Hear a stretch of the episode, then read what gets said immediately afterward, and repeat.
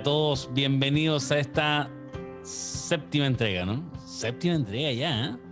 Habíamos dejado esta, estamos procrastinando, como en el primer capítulo. Pero no, cosas de la vida, cosas de la vida. ¿Estamos procrastinando? No, no, no, cosas de la vida. Yo tengo que hacerme responsable, ¿eh? Por culpa mía se había suspendido varias veces, pero. Pero no, no por irresponsable, sino porque cosas que van pasando y que hay que atender. No, porque no teníamos interconexión entre nosotros, ni no estaban preparadas las salas, ni esas cosas. Cosas que pasan no, para nada, no. o porque afuera el contexto no permitía que pudiésemos estar aquí, ni tampoco porque estábamos todos juntos en un lugar donde no había ni una norma, no había, no había ni un aforo, no había ni un metro de distancia, no. Estamos todos con aforo reducido aquí. Claro, claro. ¿Cómo está don Juan Cristóbal Olivares? Vamos a partir por quien nos ha hablado otro momento. Don Juan Cristóbal, ¿cómo está? Buenas, muy bien, gracias. ¿Dónde está Juan Cristóbal? ¿En qué ciudad anda eh, usted? Austin, del mundo? En Austin. Austin, Texas. Sí. En Austin, Texas. Mira, si hay alguien que ande por ahí, de alguien que nos escucha, que ande en Austin, escríbanos para que. ¿Tenemos gente que nos escucha ya? Sí, por el Juanqui. Yo escucho todos los capítulos. Eso. Oye, también es lo mismo. Así subimos la estadística, sí. Pues, Pero ahí en, Spotify, ¿será como entre más gente escucha, se aparece a más personas? ¿O será así también, no? Un algoritmo. Hace un cálculo, hace un cálculo de, de, de usuarios, de participantes, de seguidores. Ah, a pesar de la cantidad de gente, porque YouTube te muestra la cantidad de personas o la cantidad de veces que alguien reproduce, nomás, pues no, no, calcula cuántas personas son. Mm. Ah, oye, si alguien nos está escuchando, escúchenos más veces para que se repita. No sé si eso servirá, pero. Yo lo dejo sonando todo el día, toda la tarde, toda la noche. Y suena. Tiene que ser de distintas cuentas. Sí, prendo el celu de mi mamá, el de mi papi, el de la Anaí, el de la Ángela, el del Mateo. El de juguete. ¿Cómo está don Esteban Pacheco? Bien, bien. Por fin grabando. Eh, estamos.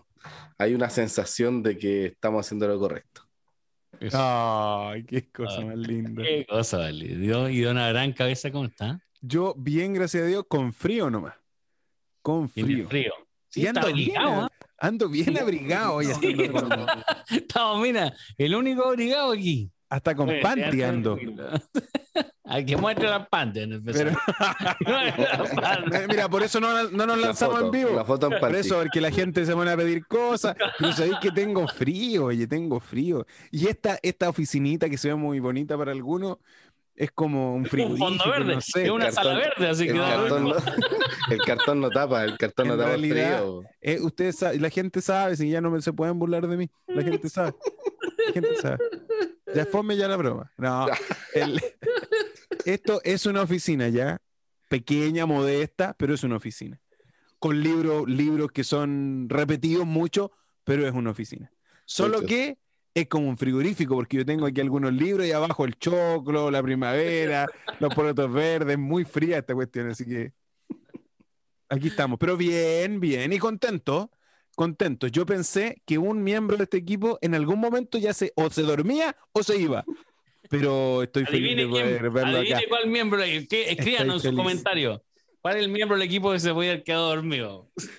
El que duerme primero.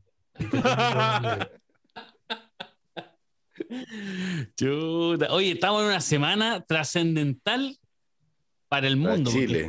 y para Chile Para el mundo porque estamos, con la variante Delta dando vuelta y está la escoba. Ah, yo pensé que por la convención. No, pero a eso en el mundo. Y en Chile, ah. por la convención, porque la variante Delta, si bien llegó, pero hasta el momento no se ve tan grande la cosa. Hasta el momento. Pero la convención se instaló. Yo estaba, en, el, en el verano estudiando y un profesor de epidemiología le preguntamos, oiga, profe, ¿qué es esto del, del virus? ¿Qué está pasando? Son tonteras, nomás que se queda allá con los chinos, no pasa nada. Un saludo, un saludo, profe. Un saludo, profe. Esto no aprendió. En otras palabras, fue como. Esto no aprendió. Yo le dije, profe, ¿para qué vamos a estar estudiando de esto, de la diabetes, de acá? Si estamos en una pandemia. Ah, se va a endemizar esa cuestión nomás, tranquilo.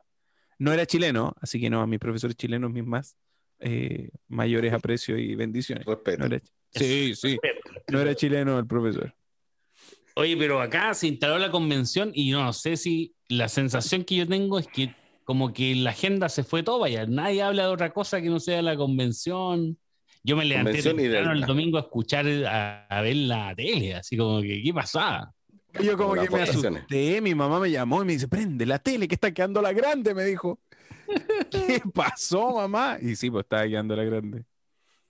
Unas ganas de ir para allá a vivir ese momento histórico. Ah, ah, yo pensé que ahí con una con un encapuchado. Ya, por Dios.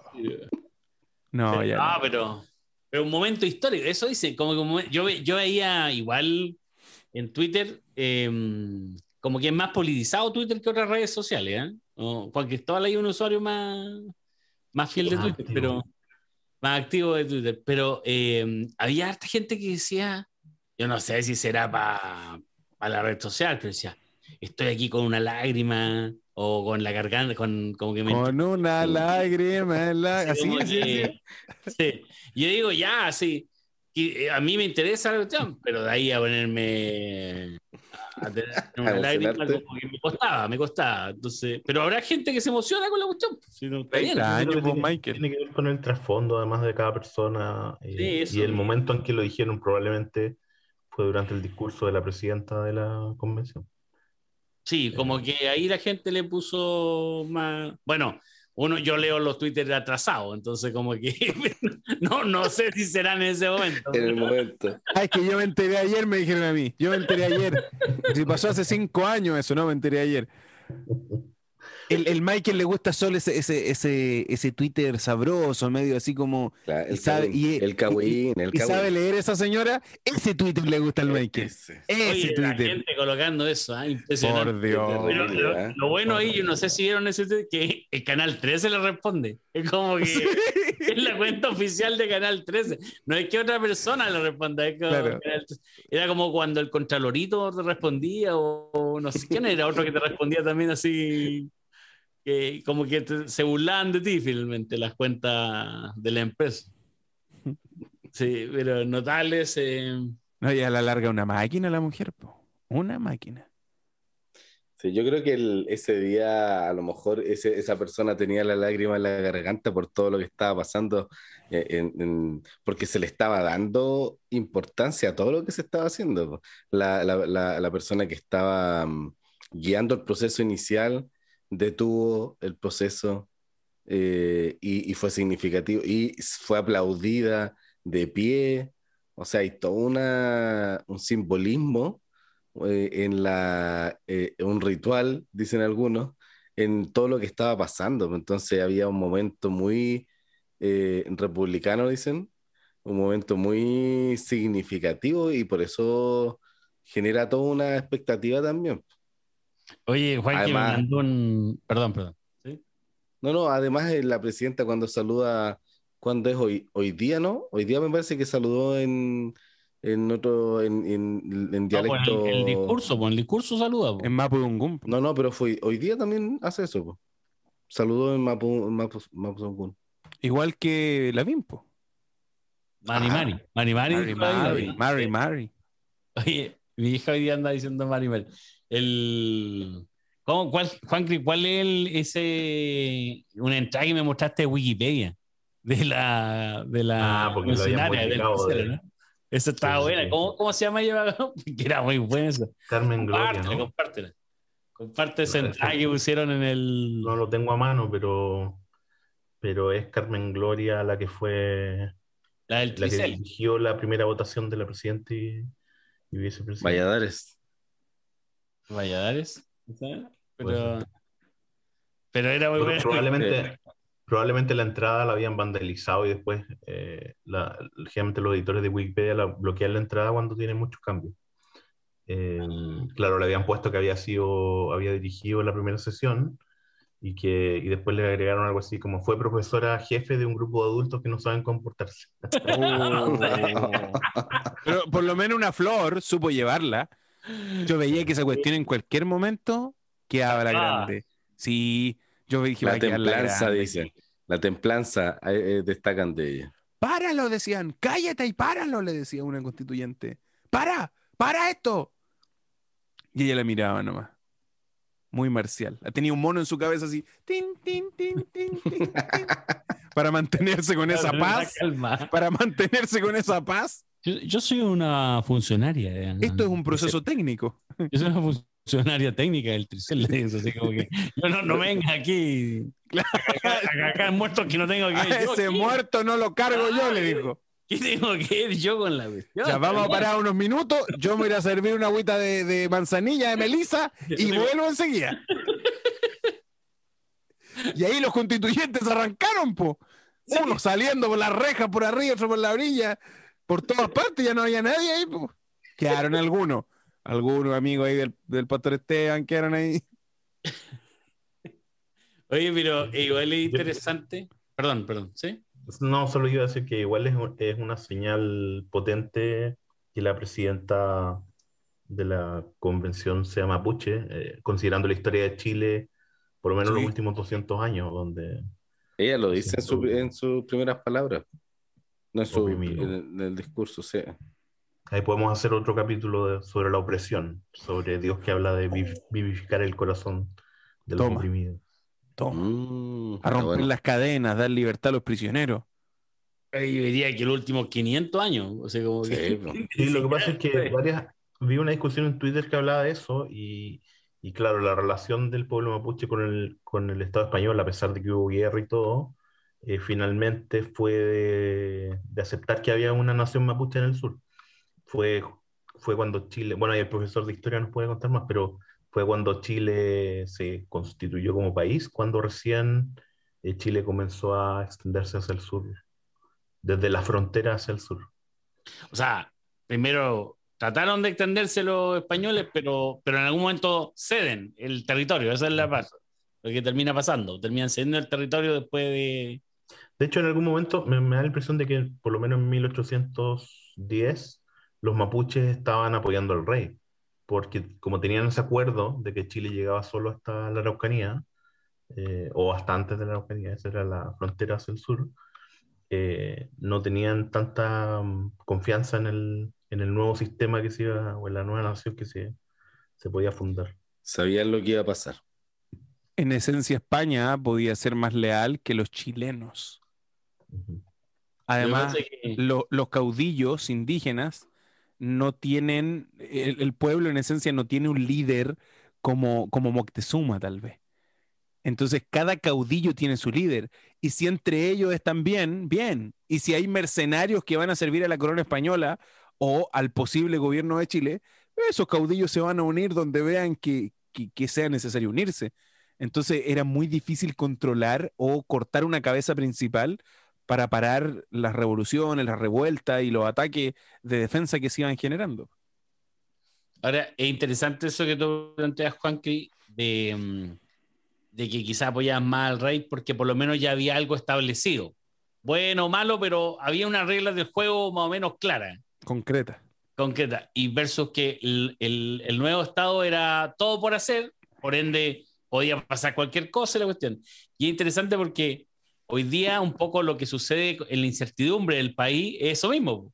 Es como hay un Estado más o menos con cosas buenas, cosas malas, pero esta es la regla de la cancha y ahora vamos a hacer una nueva constitución que puede pasar cualquier cosa, ojalá positiva, pero también puede pasar como entonces genera esa misma incertidumbre que probablemente tuvieron ahora al revés, ¿sí? En ese momento el, el pueblo mapuche, en ese, cuando se constituye el Estado de Chile, y ahora se espera que sea a favor del pueblo mapuche en la práctica, pero probablemente hay otras personas que también están en esa incertidumbre que ellos vivieron hace, hace mucho tiempo atrás. Y si tenemos que cambiar el himno, lo cambiamos. ¿no? Cambiamos, dijo, sí, en un programa sí lo dijo, ¿no? En un programa de... Pero no la presidenta. No, no, no, dijo... eh, Porque le, porque le habían dicho, oye, y los niños que le hicieron. Ah, pero es que no tenían nada que el himno, si no hay que cambiar el himno, lo ha cambiado. Total, vamos a cambiar una nueva constitución. Porque aquí vamos a hacer acuerdos, po. pero vamos a hacer acuerdos en, función a lo que nosotros acordemos. Eso lo dijo Steve, ¿no? Ay, es que hay muchas frases buenas. Pero está bien, yo creo que está bien. Aquí la gente está. Es parte del proceso. Claro, yo no voté por Es Stingo. que así además que- están, están empoderados los, los constituyentes. Están Sí, yo creo que- que, que yo creo que esto, de cierta forma, le da confianza a la gente, porque al menos ve que hay una esperanza, una posibilidad. Que quede la grande, que se eche a perder todo peor, te da. Pero por lo menos hay un, un tiempito de esperanza de que antes que se eche a perder, si es que se eche a perder. Yo creo O sea, que esto va a servir. Yo creo que esto va a servir y que, y que va a ayudar al país. De verdad, yo, yo no tengo una perspectiva negativa. Pe- perdón, Esteban, si yo interrumpo aquí. Muchos dicen, no, es que con esto se va a transformar esto en Chilezuela o se va a transformar en un país comunista y vamos a andar hablando ruso. Eh, yo creo sinceramente, Vamos a andar en pudoslada. claro, yo creo que Chile tiene en sus líderes políticos burócratas. No tiene gente de las Fuerzas Armadas liderando. Por lo tanto, desde los burócratas nacen los políticos. Yo no sé si el chileno votaría por alguien que tuvo algún tipo de vínculo o sirvió en las Fuerzas Armadas por la carga histórica que Chile lleva hasta el día de hoy. Entonces, en los otros gobiernos donde hay eh, regímenes comunistas, los líderes máximos todos no son burócratas, vienen del mundo de las Fuerzas Armadas. Por lo tanto, la concepción de alguien que se mueve por las armas es totalmente diferente a alguien que se va a mover desde las disciplinas de las ciencias sociales. He dicho, compañeros. ¡Oh! ¡Oh! Así nomás. Y me voy. Ah, Y yes.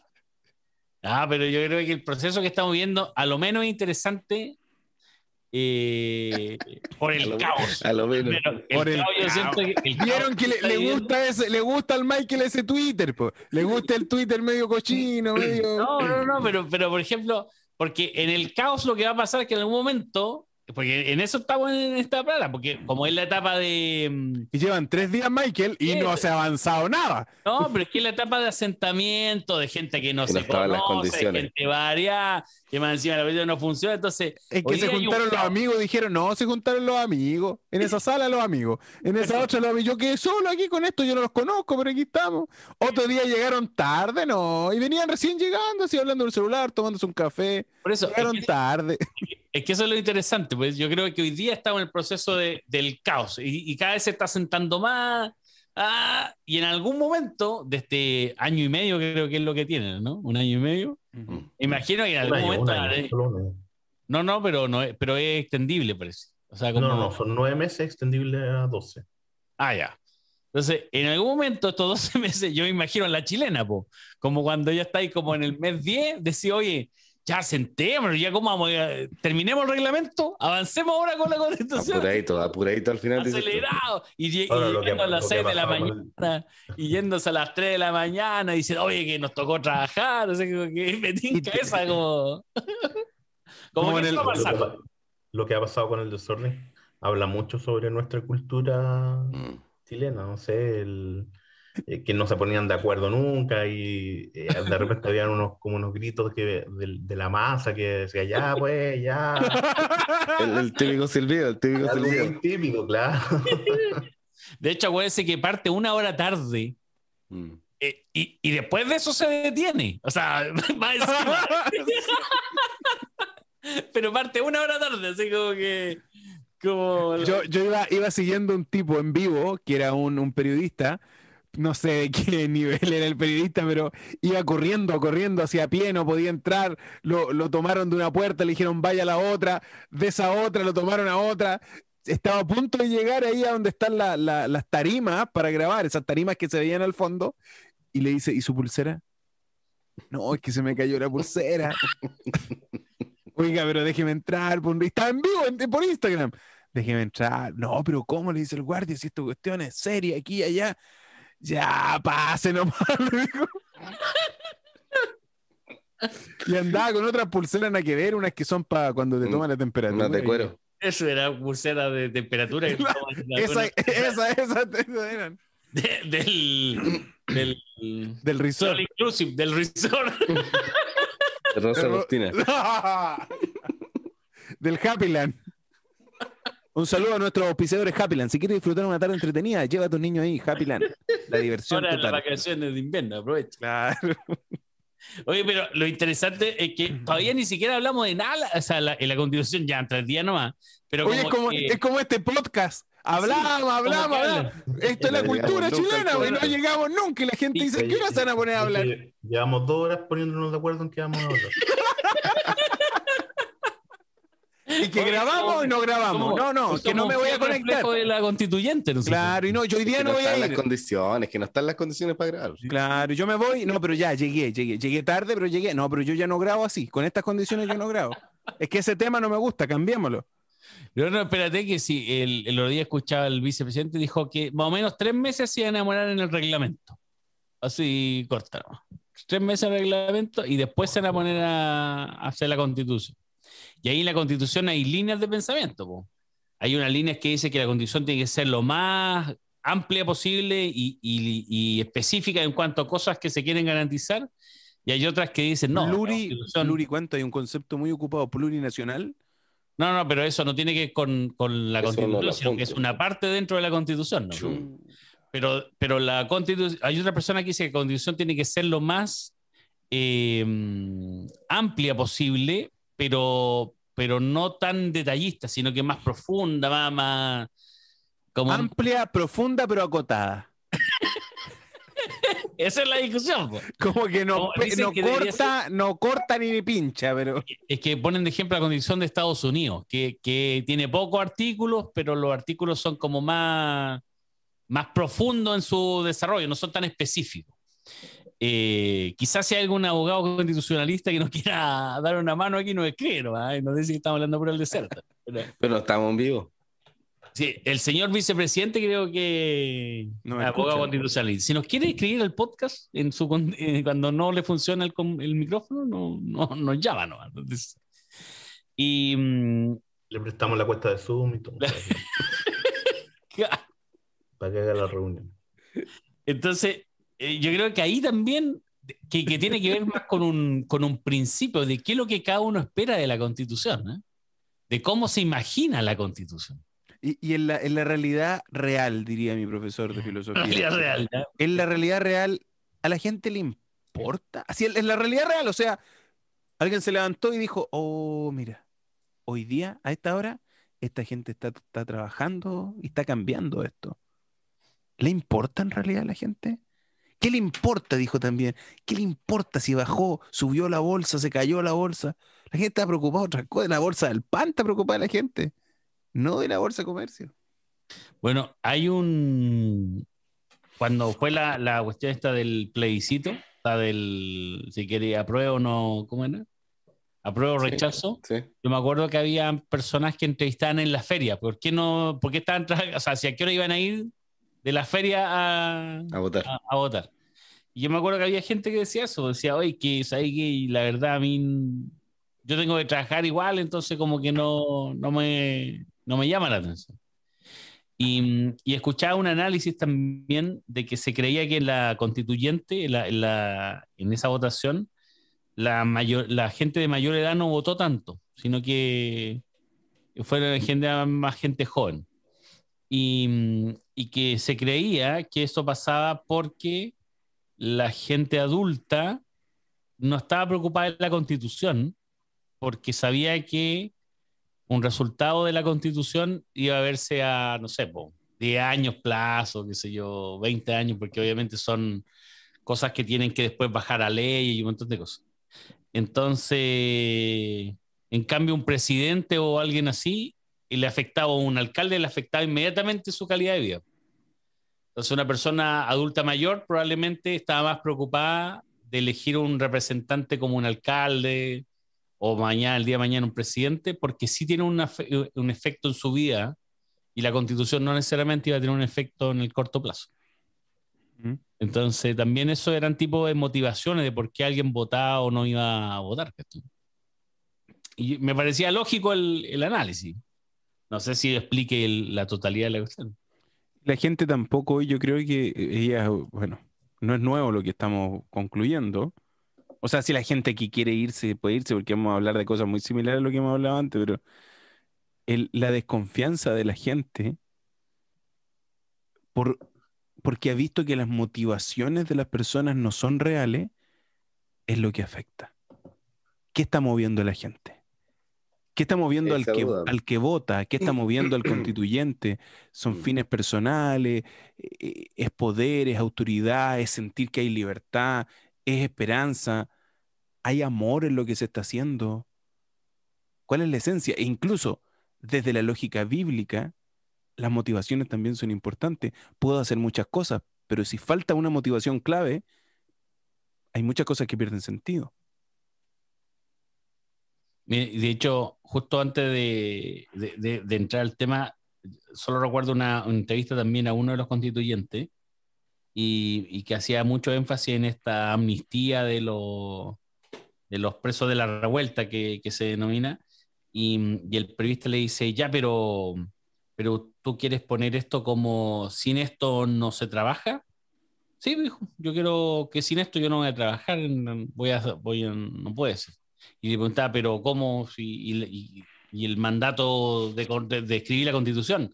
Entonces yo decía, no, es que si ustedes ven mi campaña, eh, lo que yo prometí era que yo iba a sacar a los presos de la revuelta. Y por eso la gente me eligió. No por escribir la constitución, le dijo el... Pero no es la constitución, no, los presos de la revuelta. Entonces es interesante sobre todo hablar de las motivaciones finalmente. ¿Qué motiva a cada persona estar ahí? Y esa motivación finalmente es la que se va a ver reflejada en lo que va a proponer para escribir como constitución. Y, por eso probablemente se habla de que hay personas que quieren hacer muy, muy, específicos temas porque son los temas que a ellos les interesa y otros que hablan de algo más genérico, más general. Pero cuando uno lo lleva a la Biblia, eh, Juan Cristóbal hizo una pregunta eh, cuando estábamos definiendo el tema y dijo, ¿Existe una constitución en la Biblia o una constitución del reino de Dios, por decirlo así, del, del, reino de Dios o no existe? Y si existe, ¿es muy específica o es más general, más... ¿Cuántos artículos tiene? Sí. ¿Cuál es la motivación que hay detrás de esa constitución? También es interesante, por, lo mismo que tú estabas diciendo recién, Michael. Eh, ¿Cuál es la motivación que establece eso, esa constitución? ¿Qué nos tiene aquí a nosotros? ¿Qué nos motiva a estar aquí? ¿El dinero que estamos ganando por ser influencers? Eso puede ser. Eso puede ser. Somos influencers. Los auspiciadores. Los auspiciadores. Los auspiciadores no tienen. ¿El poder? ¿La fama? Happyland, Happyland dijiste tú. Happyland. Happyland. Mampato. No, nos pagan con, con libros. Mundo mágico. Sí. Con fondos verdes nos pagan. No, fondos verdes criptomonedas. Deposite sus criptomonedas en nuestra cuenta, Ruth. Pero respondiendo a esa pregunta de Juan Cristóbal, ¿qué le podemos decir a Juan Cristóbal? ¿Existe una constitución en la Biblia o no? Sí, Juan Cri. Ah, listo. Gracias. Ahí está. Cerramos. Pon la musiquita. Termino el podcast. Sí, amigo. ¿Podemos tocar el, himno nacional o aquí se puede tocar el himno nacional en este podcast o no? hay que, hay que, hay que, ¿eh? Hay que ¿Cuál? pero, pero sí. pero sí, sí existe, se existió, se existirá, se cambia esa constitución, se va a cambiar o no se va a cambiar. ¿Qué, ¿Cuál es la constitución? ¿Dónde está? A ver. Yo creo que nosotros ahí siempre tenemos que, que volver a Jesucristo. Jesús enseña mucha cosa, mucha cosa. Pero pero ¿habrá algún discurso específico de Jesús? ¿Habrá alguna enseñanza de Jesús? Donde Jesús declara abiertamente esto. Porque Jesús, habla mucho. A Jesús le preguntaron, ¿cuál es el gran mandamiento de la ley? Y, teniendo en el contexto que los judíos tenían como centro de sus motivaciones el cumplimiento de la ley y todo lo que la ley establece y construye para, para el devenir del día a día la ley es, el todo. Y a Jesús le preguntan cuál es el mandamiento más importante, incluso de muchas leyes y estatutos que escapaban al decálogo, que los judíos también seguían. Yo creo que Juan cree que, tiene experiencia ahí con aquellas comunidades en, esos, en esos antaños de juventud. Juan cree habían muchas normas que tal vez hasta ese día se, mantenían, se practicaban, o eran todos unos libertinos donde usted estaba. Eh, Juan que buscó el libertino. ¿Por eso fuiste para allá? fuiste para allá? ¿Cuál, era, tu motivación? Era muy libertino. Ah. ese Juan que está, ¿viste? Pero eh, sí, eh, esto lo hablamos en algún capítulo anterior, pero eh, desde otra perspectiva, y claro, en, solo para hablar un poco del contexto. Cuando Israel, si se acuerdan, Israel se fue al exilio babilónico. Y, ahí está escrito el, el, libro de Daniel. Pasan algunos años, Israel vuelve a, mm, a su tierra o a Jerusalén a reconstruir el templo y, los líderes religiosos eh, tenían miedo de que Israel volviera como pueblo, volviera a eh, olvidarse de Dios. Eh, por lo tanto, se crearon estas listas de mandamientos de la Biblia, que, la palabra en hebreo es mitzvot, o la, mitzvah es el, el singular. Entonces, la que se mantiene hasta el día de hoy es una, es una lista de 613 reglas que se sacan directo desde el Pentateuco, desde la Torah. Eh, nosotros cuando decimos mandamientos, generalmente se nos viene a la cabeza los 10 mandamientos, ¿cierto? Que es una ley que consideramos importante. No matarás, etc. Eh, pero cuando, cuando los eh, judíos, por lo menos en el tiempo de Jesús, hablaban de mandamientos, hablaban de las mitzvot. Entonces, el contexto aquí es llegar donde Jesús y decirle, Jesús, ¿hay, ¿hay alguna de estas leyes, de estas 613, que sea más importante? De hecho, ellos dicen explícitamente, maestro, ¿cuál es el mandamiento más importante de la ley de Moisés? Eso está en Mateo 22, 36. Eh, Creo que la, la, otra vez leímos una versión que es un poco más enredada, pero esta es más simple. Eh, entonces le dicen, maestro, ¿cuál es el mandamiento más importante de la ley de Moisés? Traducción, en los primeros cinco libros de la Biblia existen estas 613 reglas. ¿Cuál es la más importante? Y eh, Jesús contesta, ama al Señor tu Dios con todo tu corazón, con toda tu alma y con toda tu mente.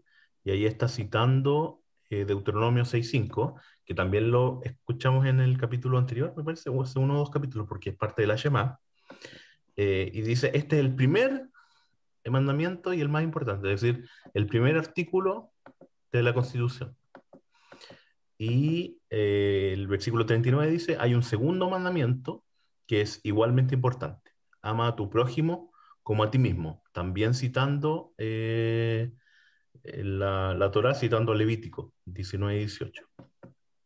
Y después en el capítulo 40, solo para extender un poco esta explicación, dice, toda la ley y las exigencias de los profetas, es decir, cuando dice ley se refiere a los primeros cinco libros y los profetas se refiere a otros libros del, del Antiguo, de lo que nosotros llamamos el Antiguo Testamento, se basan en estos dos mandamientos. Bueno. ¿Se, fijaron cómo conectó todo? Esto era todo totalmente intencional. ¿Cómo fue conectando? ¿Cómo fue conectando? por, eso por eso nos demoramos dos horas en preparar. Claro, y por eso nos demoramos casi un mes en lanzar otro capítulo. Para que conectara. No, pero buena explicación la de Juan Cristóbal. ¿eh? Entonces, yo voy a tratar de hacer un similar, quizá errado, por supuesto. No soy abogado y tampoco sé tanto. Pero estas 600, ¿cuánto eran, Juan Cris? 600. Las 613, me imagino yo, así como llevándola a Chile, serían las leyes en general, las leyes generales de la República. Y, los 10 mandamientos, yo me, eh, diría que son las leyes como orgánicas que se llaman. Aquí en Chile, la ley orgánica eh, que tiene un peso más grande, ¿cierto? Es una ley, pero superior. Y estos dos que leímos acá en Mateo 22, 36 al 40, sería la constitución.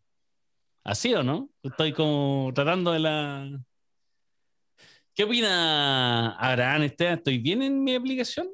¿Sí? ¿Serviré como a entender un poco? Bueno, Esteban, como, como licenciado en Derecho, él podría contestar.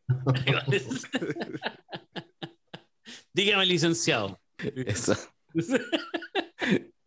hay, hay elementos importantes en lo que estamos conversando y, que tú, nosotros partíamos diciendo eh, cuáles son las motivaciones para generar todo un proceso. Eh, cuáles son las motivaciones, incluso establecidas en, el, en la misma constitución. ¿Por qué se escribiría un artículo? ¿Por qué se eh, establecería algo? ¿Qué es lo que se buscaría con, con, un artículo específico? Dar libertad, coartar las libertades. De hecho, se supone que por eso también se quiere modificar la constitución que está. Em, cuando uno mira esto, esto que está, que describió Juanqui recién, uno se pregunta también cuál es la motivación de Dios al establecer eh, toda esta normativa y cuál es la motivación de quienes cumplen o hacen cumplir esa normativa. Em, y de hecho, Cristo viene con el propósito no de modificar la constitución y toda la normativa que está definida, sino con, el propósito de explicarla y, entender la esencia de, todo lo que está establecido. Y por eso cuando le preguntan cuál es el primero, el mandamiento más importante, él da una respuesta muy precisa. ¿Cuál es el, el, gran mandamiento de la ley?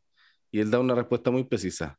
Mira, y dice, nada de lo anterior y todo lo, otro te sirve si no amas a Dios al Señor tu Dios con todo tu corazón y con toda tu alma y con toda tu mente. Y, eh, y ese es el primero, dice. Luego el segundo es semejante, amarás a tu prójimo como a ti mismo.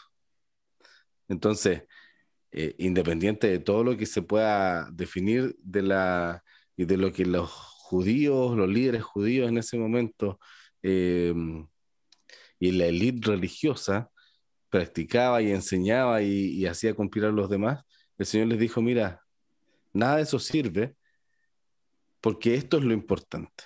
De hecho, el apóstol Pablo también hace eh, una descripción de esto eh, cuando hace, usa ahí en 1 Corintios 13 y, un capítulo parte de un capítulo hace una descripción del concepto del amor o da el valor, digamos, de, de lo que tiene el amor, que nada sirve y nada de lo que tú hagas sirve si no es el amor lo que lo motiva o lo mueve. Entonces da la relevancia a, este gran mandamiento que Cristo también da relevancia, que es el amor sobre todas las otras cosas. Incluso el apóstol Juan en su primera epístola, en la primera epístola de Juan en el capítulo 4, verso 8, dice que, que el que no ama mm, no ha conocido a Dios. Porque Dios es amor en su esencia misma.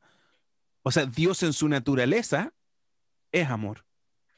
Y ahora entramos en otro dilema, que es para el próximo capítulo. No, ¿qué es este amor? Porque hoy en la calle se ha prostituido el amor. En la boca de los jóvenes, decía mi profesora. Ustedes a todo, te amo, te amo para allá, te amo para acá. Dejen de prostituir el amor, decía. La esencia del amor es más importante que, que ustedes a todos le dicen te amo. Llevan una semana con la niña y ya te amo. Y a sus madres no son capaces de decirle te amo. Ahí entramos en otro dilema. ¿Cuál es ese concepto de amor real que podemos ver desde, desde los apóstoles y también desde, desde Dios mismo? Y, y realmente, una pregunta que me surge también ahí es, ¿realmente podemos amar ¿Y por qué? ¿Será que podemos amar realmente? Porque si en la constitución de la Biblia está basado en amar al Señor tu Dios y amar al prójimo, pero ¿podemos amar realmente o, no? ¿Podemos llegar a eso? Yo creo que ahí volvemos otra vez a Primera de Juan. De paso, si alguien quiere leer mi tesis, yo la hice de Primera de Juan, muy interesante. ¿eh? Iba a ser un libro en realidad, pero no, no resultó. Ahora un panfleto, lo podemos. Ahora es un flyer en realidad. Ahora en realidad las hojas de la tesis se ponen cuando freímos papas fritas o vaipilla abajo para que estile ahí el. No, la, primera epístola, que para mí es uno de los libros más fascinantes, yo creo que porque hice mi tesis ahí. Eh, la primera epístola también dice algo interesante y eso, eso aparece en, en el verso 19 del capítulo 4 en la misma primera epístola de Juan, que para aquellos que nos escuchan siempre está esta confusión, está Juan y primera de Juan. Juan es el Evangelio de Juan, que es un libro mucho más extenso, y después hay tres epístolas, tres cartas. Primera de Juan, primera carta, segunda carta y tercera carta. Y en la primera, en el capítulo 4, verso 19, dice, nosotros le amamos a Él porque Él nos amó primero. Solo que la versión que yo acabo de leer no es la mejor versión porque ahí hay un artículo, hay un complemento indirecto que, que no debería estar en el texto, porque en el texto griego no aparece. ¿Qué, versión leyó ahí? Que usted yo leí la versión Reina Valera de 1960. Y esta es primera Juan 4, 19, ¿cierto? Así es. La nueva versión internacional dice, nosotros amamos porque Él nos amó primero. Oh. ¿Y Juan cree que tiene por ahí bajo la mano? Y la nueva traducción viviente dice, nos amamos unos a otros porque Él nos amó primero. Excelente. Esas últimas dos versiones no hablan de que le amamos a Él entonces, sino que amamos. Claro, y en griego va a decir gemeis agacomen. Ah, no, ya dejémosla ahí. No. Dale, Eso. Protos. No, ya ustedes después me agarran para chacota. No, si nosotros te validamos como experto. Ya, no, démosle nomás, démosle nomás. Profesor Protos.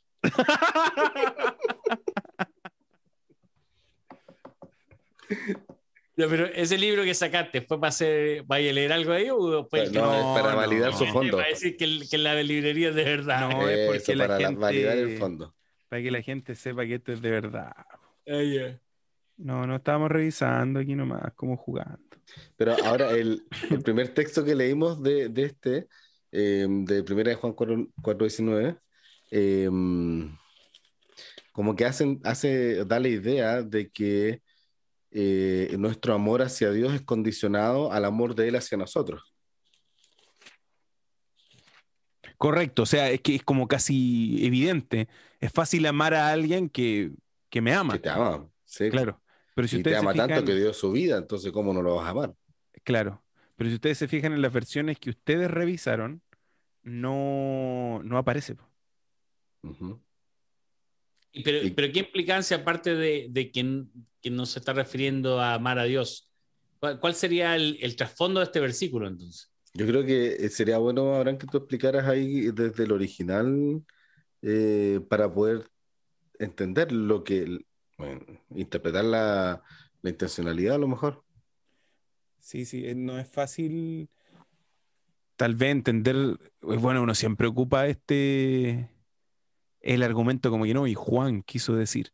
Mm. Eh, y no es fácil decir lo que, que, decir, a ver, entender lo que Juan quiso decir. Pero cuando nosotros nos aproximamos, aquí aparece primero la palabra gemeis en griego.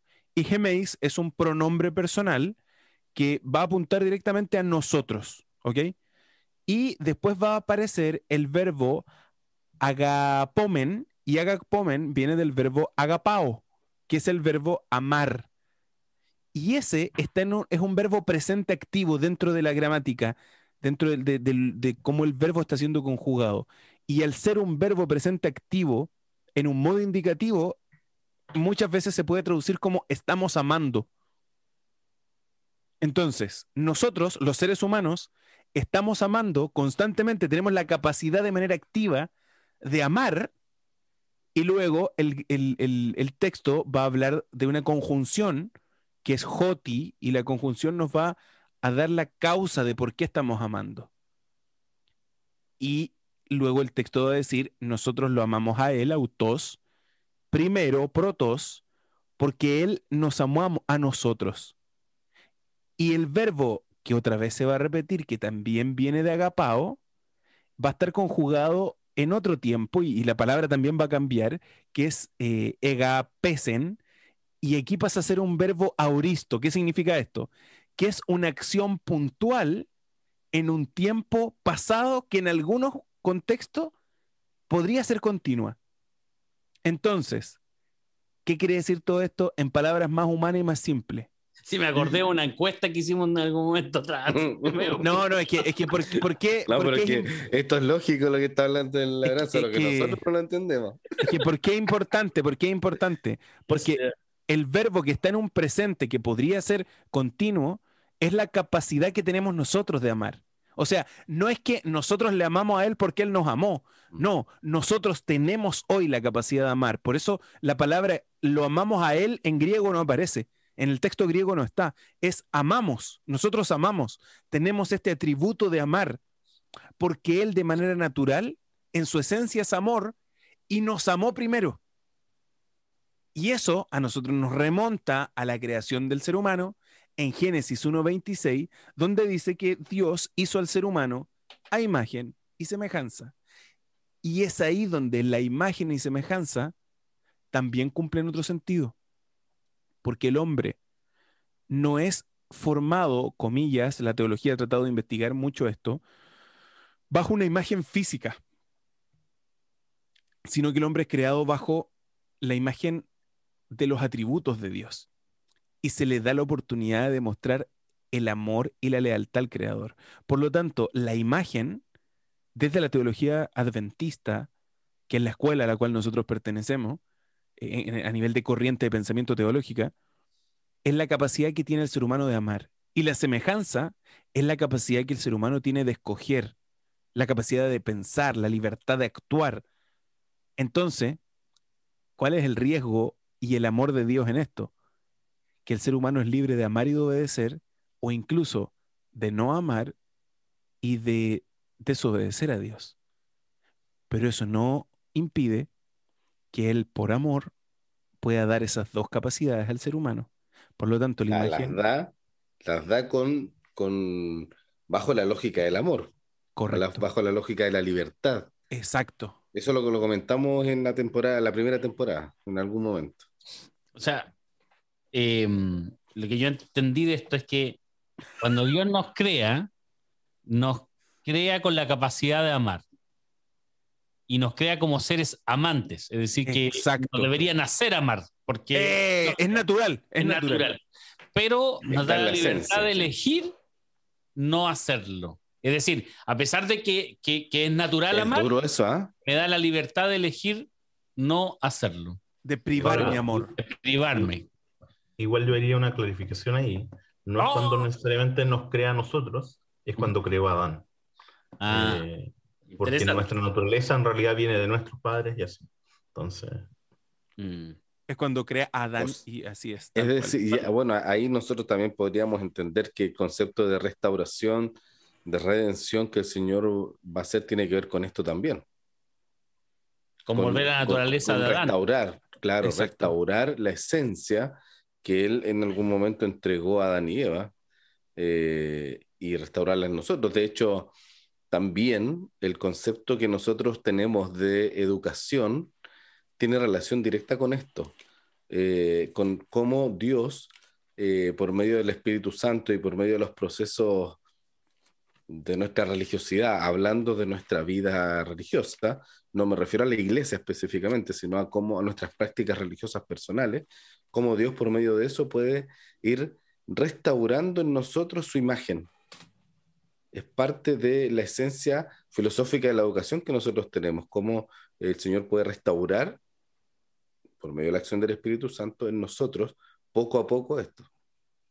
Incluso, perdón, yo sé que espero no, no desviarme con esto, pero hasta el tema de cómo Dios va a, a restaurar la tierra también es interesante porque nosotros, al ver el apocalipsis, de repente uno ve el apocalipsis y dice, no, el apocalipsis, aquí hay puro terror, que de paso sería bueno estudiar en algún momento el apocalipsis. Eh, en Apocalipsis se habla de una tierra nueva y, y no sé si uno está más viejo, pero como que puro nos acordamos de todo lo que hemos hablado o no hemos hablado en la primera temporada, ¿ya? Perdónenos, mijitos, estamos repitiendo las mismas cosas que hemos hablado antes. Voy a sacar mi tecito que tengo aquí. Claro, porque llevamos, ya, entonces, en eh, el, libro de Apocalipsis habla de una tierra nueva bajo esta idea de restauración.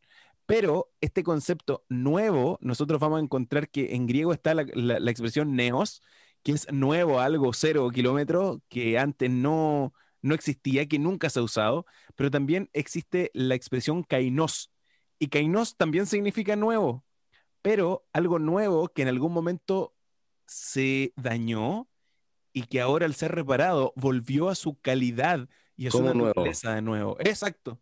Exacto. Es cuando Esteban, su esposa lo toma, le pega una peinadita para el lado, le echa su perfume, le da una afeitadita, lo deja parejito y dice, uy, mi amor, quédate como nuevo. Es el mismo Esteban que conocemos, pero está Kainos, no está Neos, está Kainos.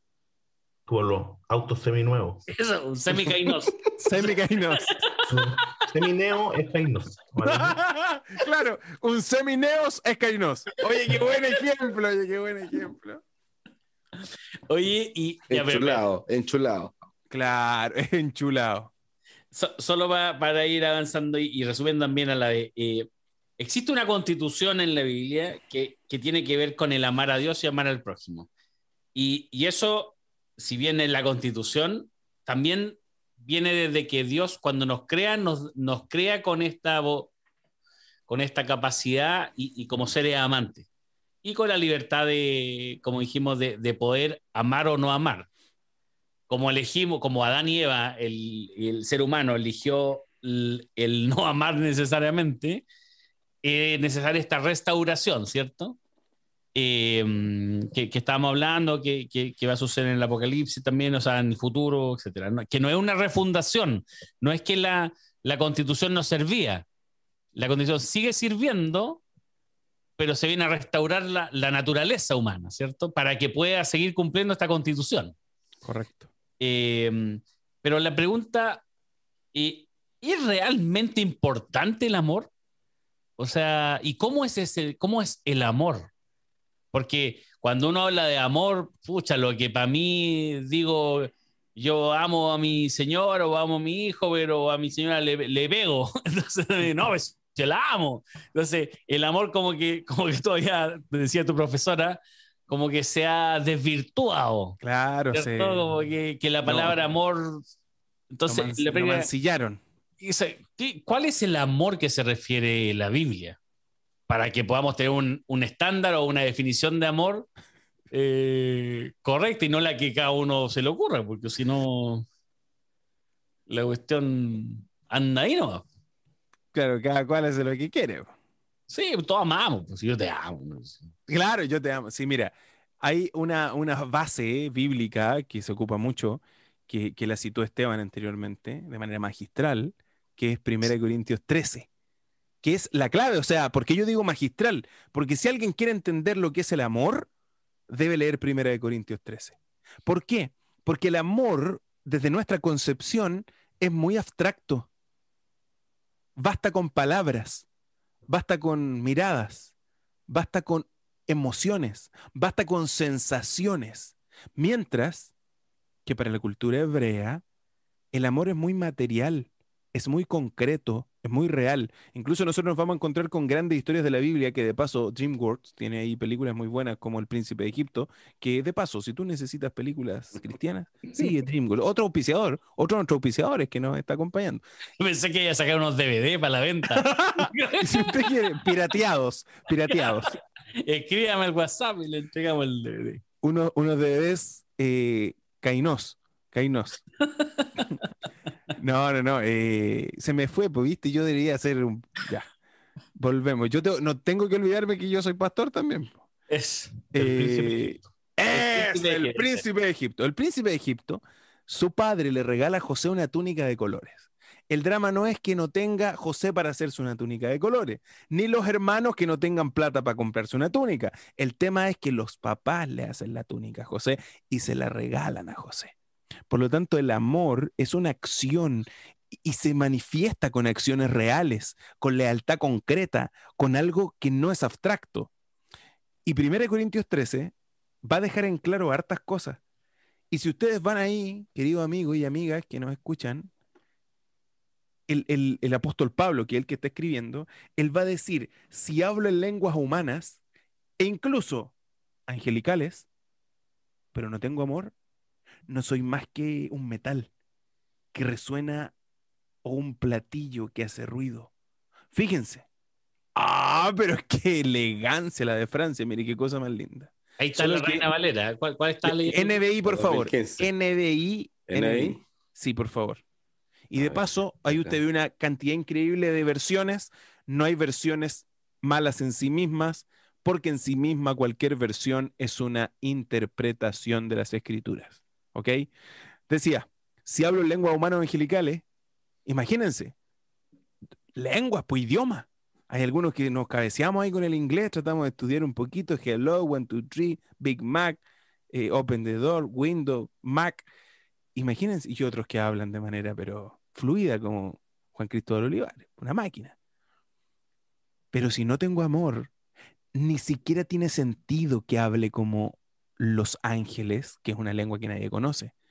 Y da, ejemplos concretos, fíjense, es como, como un metal, como un fierro, así que suena, como el, caballero que, de repente le pone ahí al gas, no sé, en mi barrio pasa eso, no sé si los barrios de usted anda el caballero con el gas. Perdón. Ahora andan con una, con una grabación, viste que no se puede meter ruido. Y graban el sonido del gas. No, el mismo del, del, cilindro. Ya. Es así. Ya no van tocándolo. Y le como, está, está, eso no pusimos flojo. Un platillo que resuena nomás. Incluso dice el apóstol, si tengo el don de profecía, o sea, la capacidad de mirar el pasado y reinterpretarlo, entender el presente y explicarlo, y ver las visiones del futuro y las predicciones de que, vienen para adelante, y entiendo los misterios, e incluso poseo todos los conocimientos, y si tengo una fe que logra trasladar montaña, pero me falta amor, no soy nada.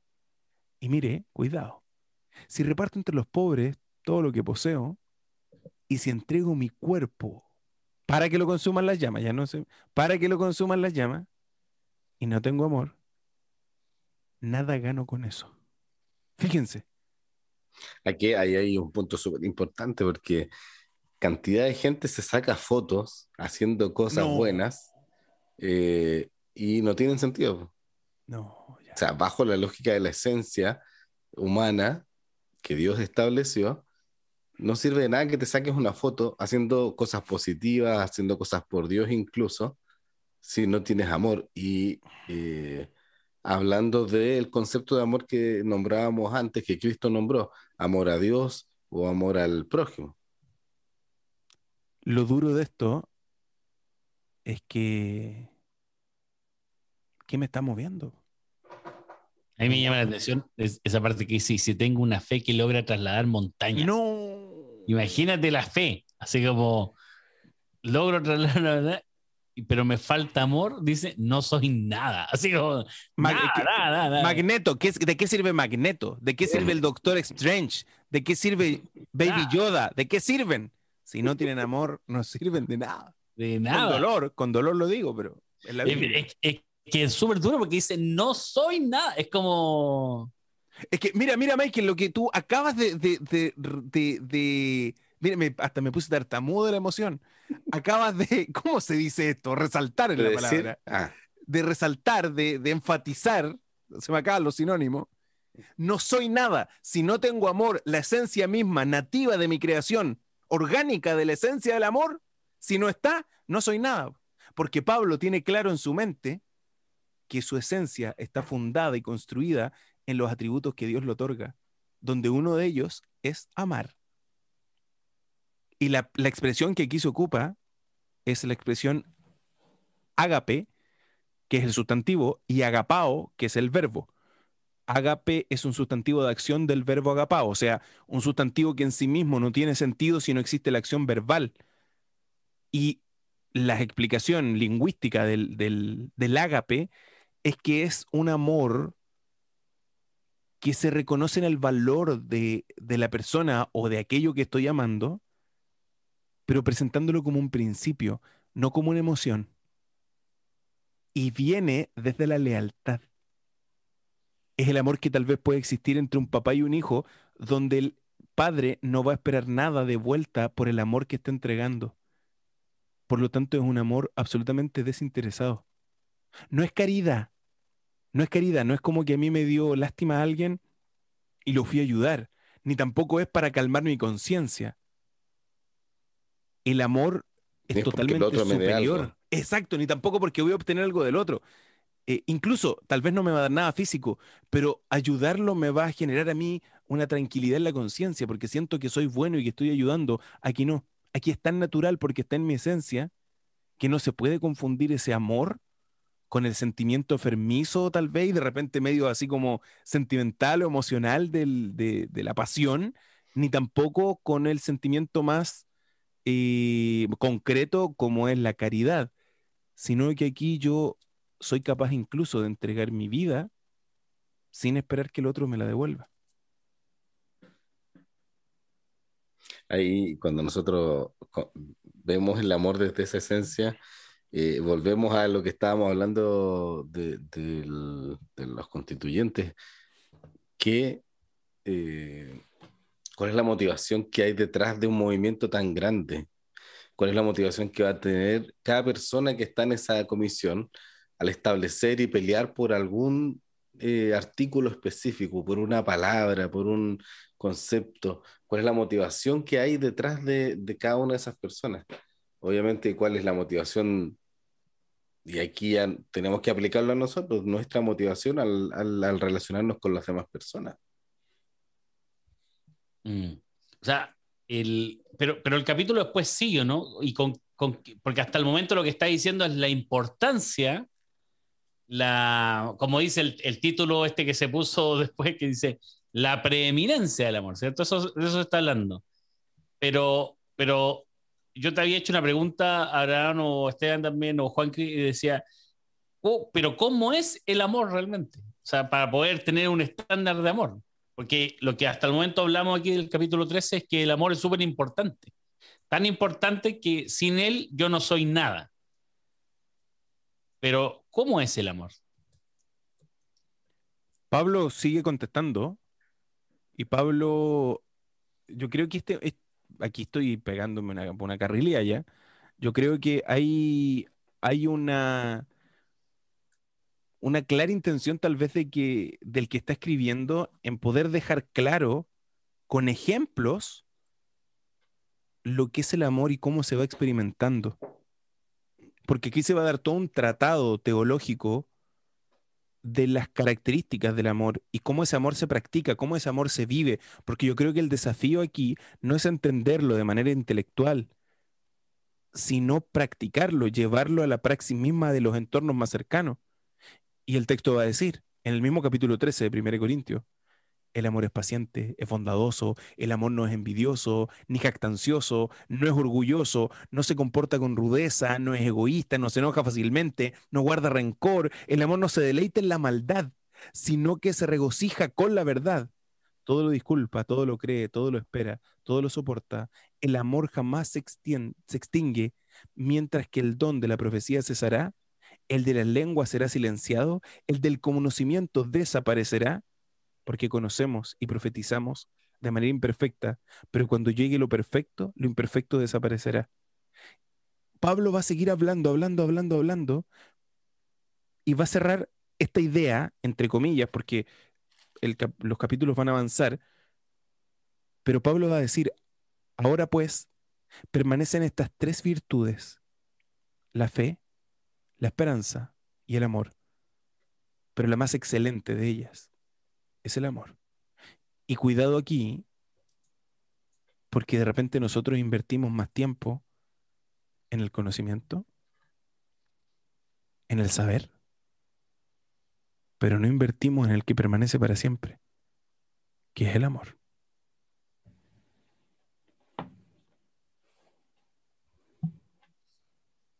Interesante lo que dice Aram. A veces estamos invirtiendo el tiempo en lo equivocado. No, no porque no haya que, invertir tiempo en ello, sino que em, nos sirve si no tenemos la otra partecita. Yo creo que el desafío es. Eh, es, que, es que raro decir el desafío es amar. Porque debería ser natural. Mm. Tal vez nos desnaturalizamos. Yo creo que aquí hay un el desafío. No, no, hay que tener claro, nosotros estamos haciendo una conversación espiritual acá y, y partimos diciendo, o en medio de la, en realidad, en medio de la conversación, nosotros decíamos que esto, eh, esta esencia la estableció Dios en un principio y Juan, Juan Cristóbal nos dejó clarito que eso fue en Adán y Eva, por lo tanto, allá estaba la esencia pura. Entonces, el plan de Dios es restablecer eso en nosotros. Y por lo tanto, nosotros entendemos con eso que es Dios el que tiene que hacerlo. O sea, nosotros aquí podemos decir, bueno, ya nuestra conclusión es que tenemos que amar y pongámonos a amar y a ser buenos con la gente con una motivación sincera. Pero en realidad nuestra, mi conclusión y mi invitación a quienes están escuchando no es a pónganse a amar, sino a buscar el amor en la esencia o en realidad en el origen del amor verdadero, que es Dios. Y, Abraham eh, estableció esos textos en, eh, en Primera de Juan 4, cuando dicen que Dios es amor. El que no ama no ha conocido a Dios, porque Dios es amor. Entonces, si yo quiero amar verdaderamente, ¿qué es lo que tengo que hacer? No ponerme a hacer buenas obras, porque no tienen sentido. Son como tocar unos platillos desafinados en una, en un, en una orquesta. Eh, en lo que, en lo que eh, está, o sea, nuestra, nuestra reflexión final tiene que ir por, por el lado de buscar a Dios, porque Él es el que va a restablecer, restaurar eh, lo que en algún momento puso en, en, Adán y Eva y que nosotros lo tenemos muy deteriorado y que Dios quiere ir restaurando y moldeando. Entonces, la invitación es eso, es buscar a Dios para que Él pueda restaurar la verdadera esencia del amor en nosotros. Gracias. Yo estoy 100% de acuerdo con lo que dice Esteban. De hecho, si lo llevamos a la, a la primer, al primer ejemplo, cuando le preguntaban a Jesús cuál es el mandamiento más importante, uno podría eh, interpretar eso como Jesús diciendo que lo importante en realidad no es, no es esas, esas 613 reglas, sino por qué, por qué las cumples, cuál es, el, cuál es la motivación. Eh, y la pregunta siguiente es, cómo, cómo llegar a esa motivación, cómo lograr que eh, mi motivación natural sea eh, el amor a Dios y el amor a los demás. Y bueno, eso lo podemos discutir en otro capítulo, como, eh, como eso no necesariamente es parte de nuestra naturaleza, sino que es una promesa bíblica de, que, de algo que Dios puede dar, pero no necesariamente puede salir de nosotros naturalmente. Gracias, Juan Cri. ¿Habrán algo para cerrar? Solo mencionar que que tratemos de mirar en qué estamos invirtiendo nuestro tiempo, dónde están nuestras fuerzas e incluso qué le estamos pidiendo a Dios.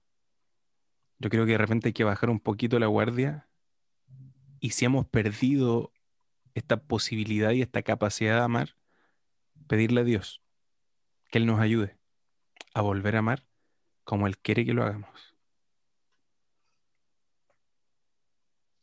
Gracias, Aram. ¿Me deja decir una última cosa? Hoy día hay tanta gente que necesita amor. Eh, y me refiero a, a, personas que están pasando la mal emocionalmente, personas que fueron maltratadas en sus vidas. Eh, tanta gente que necesita amor sincero y no acciones que calmen la conciencia simplemente del que está ejecutando esas acciones.